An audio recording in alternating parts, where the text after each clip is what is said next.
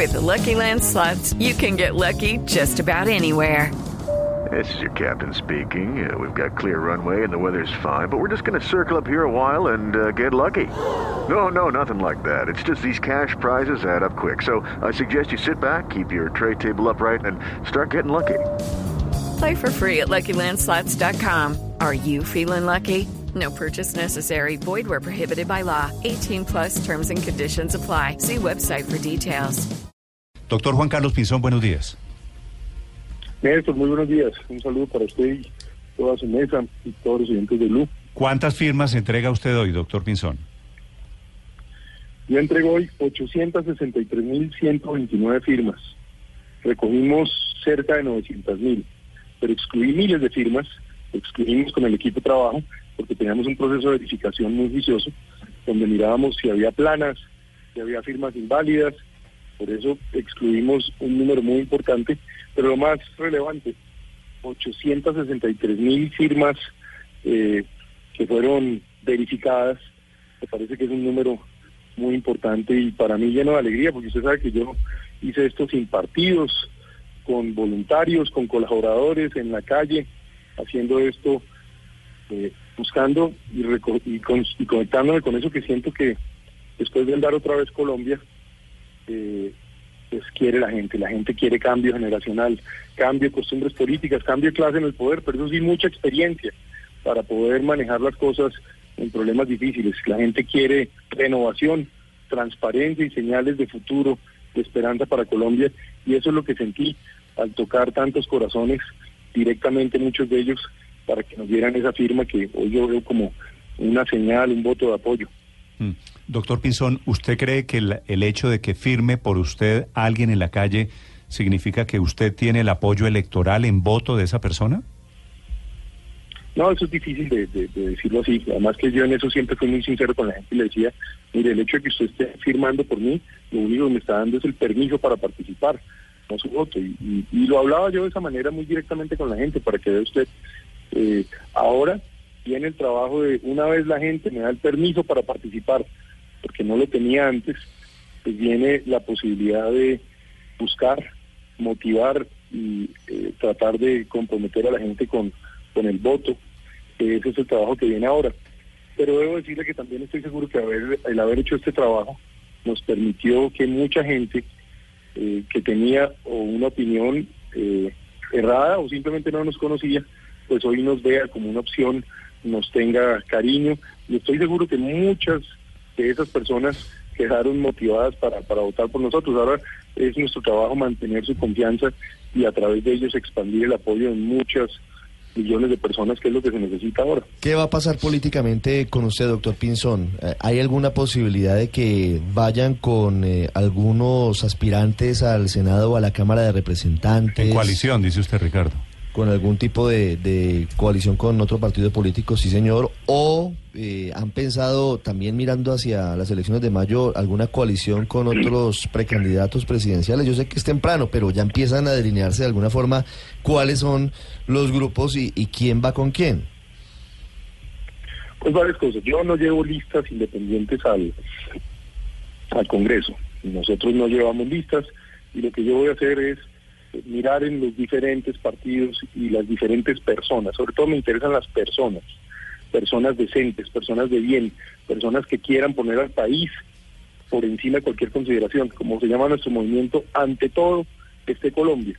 Entonces ese tipo de personas le vamos a dar nuestro apoyo y vamos a hacer un esfuerzo para que se conozcan y se reconozcan en el país. Pero estas personas están en distintos partidos, en distintos sectores, y esa es la manera como lo pensamos adelantar. Por el otro lado, coaliciones. Y nadie va a gobernar solo Colombia. Eh, quienes realmente sabemos, uh -huh. nos ha tocado gobernar, sabemos las dificultades y las vicisitudes. Y por supuesto que hay que crear eh, grandes esfuerzos de unidad en el país, hay que crear grandes consensos sobre ciertos temas uh -huh. y a partir de ahí las mecánicas políticas. Pero yo voy siempre más pensando en aquello que son posiciones, puntos de vista, más que las mecánicas. Las mecánicas son un resultado que incluso a la gente le, le tienden a, a, chocar en la calle. Doctor Pinzón, gracias y mucha suerte en su entrega de firmas en la registraduría. Néstor, muchas gracias. Gracias, Como digo, contento de haber recaudado casi 900 mil firmas, pero habiendo hecho un proceso de verificación, pues hoy le podemos presentar al país 863 mil firmas y no entregar eh, cosas que no sirven o basura, como dirían algunos. Juan Muchas Carlos, gracias. Juan Carlos Pinzón 724, doctora Marta Lucía Ramírez, que también va hoy a la registraduría a entregar firmas. Doctora Marta Lucía, buenos días. Néstor, muy buenos días a sus compañeros de mesa, Juan Carlos Pinzón, a toda su audiencia, muy buenos días. ¿Cuántas firmas logró recoger su candidatura, doctora Marta Lucía? Cuento que muy parecido a lo que estaba contando Juan Carlos Pinzón, nosotros estamos todavía en un proceso de seleccionar todas esas planillas malas que le llegan a uno. Mucha gente con buena voluntad llega y pone los nombres de toda la familia con la misma letra, después les pide las cédulas y pone a que cada uno firme. Todas esas firmas se anulan en la registraduría, pero vamos a llegar también con cerca de 820 mil. Pero lo importante, Néstor, es que acá hemos visto varios candidatos que salen en la competencia que tienen millones de firmas. Eso es una ostentación innecesaria, porque es que millones de firmas, Néstor, no son millones de votos. Los millones de votos son los que quiero yo poner el día de la primera vuelta y los vamos a poner. Eso es lo que cuenta. Entre otras cosas, también las firmas, mucha gente me decía, ¿puedo firmar por otro candidato? Le decía, claro, por favor hágalo, firme por varios, porque lo que queremos es nutrir la, la democracia de alternativas y de propuestas. Entonces, imagínese, cada persona que le firme a uno no le está asegurando un voto. Pero de verdad muy contenta este ejercicio. Fueron apenas ocho semanas, imagínese usted, uno en la calle y también con una ventaja enorme. Nosotros, en el momento en que yo tomé la decisión de retirarme del Partido Conservador, presenté renuncia por escrito, la hice pública, se conoció, nadie del Partido Conservador, el presidente, ni ninguno ha salido a decir que me estén recogiendo firmas. En cambio, hay otros candidatos donde uno oye todos los días que el partido le recoge y hablan de millones de firmas. Este país tiene que empezar realmente a contrastar la Eso coherencia y el carácter y los valores que inspiran a cada uno de los que estamos en esta contienda presidencial. Doctora Marta Lucía, ustedes todos, Pinzón y ustedes están haciendo un esfuerzo pues por ser transparentes y llevar las firmas. Pero quiero preguntarle si no siente usted que se ha deslegitimado un tema, el- un poquito el tema de la inscripción por firmas. Hay treinta y pico de candidatos que se van a, van a llegar hoy, toda esta semana a la registraduría, con la cifra más o menos parecida, unos más, otros mucho más y otros un poquito menos. Eso al final de cuentas, cuando los ciudadanos pueden firmar por todos, y hay un ciudadano que le da la firma a usted y a fulanito y al otro y a la izquierda y a la derecha, ¿eso no termina valiendo muy poquito a la hora de hacer el balance? No, Néstor, porque creo que justamente lo que estamos viviendo hoy son las consecuencias de una democracia viciosa, una democracia que se dañó cuando los eh, congresistas han venido capturando los partidos, han venido secuestrando los partidos para poder negociar ellos con el gobierno de turno. Entonces usted en una democracia lo que tiene que tener realmente son alternativas para que el ciudadano pueda escoger.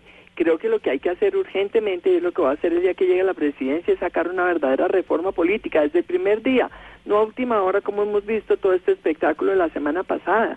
Y una reforma política tiene que servir para tener partidos serios, pero no partidos capturados por congresistas ni por maquinarias que lo único que les interesan es en tener burocracia, clientelas, contratación a su favor. Necesitamos partidos serios que representen unas ideas, una capacidad de manejar el Estado y sobre todo una responsabilidad frente a los ciudadanos. Yo creo que este proceso de las firmas en esta elección es absolutamente inédito, es verdaderamente preocupante porque esto nos muestra la salud de la democracia. Repito, estamos en una democracia viciosa que tenemos que eh, sanear cuanto antes. Doctora Marta Lucía Ramírez, este fin de semana hubo un encuentro en Cartagena que fue presentado por algunos sectores como la definición ya de una coalición de centro derecha hacia las presidenciales. Un encuentro además que fue convocado por el pastor Miguel Arrazola, que ha estado envuelto en varias controversias eh, eh, por algunos asuntos con sus, con sus fieles. Eso se puede leer como, como eso efectivamente ya se logró una coalición y un mecanismo y ya está definido todo para que el uribismo y el sector del presidente Pastrana ya tengan definido su, su mecanismo para llegar a la, a la presidencia. No, eso no es así. Me parece que hacen mal quienes han eh, transmi- transmitido esa información. Eso es tergiversar un foro que como tantos otros foros realmente se han convocado invitando sectores. Hay algunos que invitan solamente a los de la centroizquierda y la izquierda radical. Estos nos invitaron a nosotros, que somos la centroderecha, y otros más de derecha, pero la coalición que han invitado a los expresidentes Pastrana y Uribe no se ha conformado porque eso está en la espera, primero, de definir el candidato del Centro Democrático, segundo, de definir cuándo y cómo se va a escoger una candidatura unificada de Pero quienes doctora Marta en Lucía, este sector. estoy Eso viendo, todavía no está estoy, decidido. estoy viendo la fotografía del atril este fin de semana en Cartagena con muchos letreros atrás, ustedes todos posando, Pero usted, este- Carlos Holmes, sí. Paloma, Iván Duque, Alejandro Ordóñez, Es- Rafael Nieto, todos con una coalición despierta. ¿Esa coalición despierta atrás. era el nombre del evento o es una coalición no, no, no, no, concreta? No, ese era el nombre del foro, ese era el nombre del evento. Realmente a, a mí Ah. personalmente me sorprendió porque ni siquiera había visto ningún tipo de papelería con ese Sí. logotipo ni con ese nombre. Me sorprendió cuando llegamos y ese era Sí. el, re- el, el, el- el backing que estaba ahí montado en el evento, pero, Pero- no, ese era el nombre del evento. Esta Pero van, pero van para coalición, doctora no, Marta esta Lucía. Es decir, coalición arranca cuando estén los expresidentes Pastrana y Uribe Sí. y todos los candidatos definidos ya. En el caso mío, pues estaré hoy cuando ya presente mis firmas. Sí. En el caso del Centro Democrático, entiendo que el 11 de diciembre, los demás no sé en qué fechas, pero en ese momento arranca la coalición. Doctora Marta Lucía, ¿y cuándo sería la consulta interpartidista? El uribismo escoge la semana entrante o dentro de 15 días su candidato.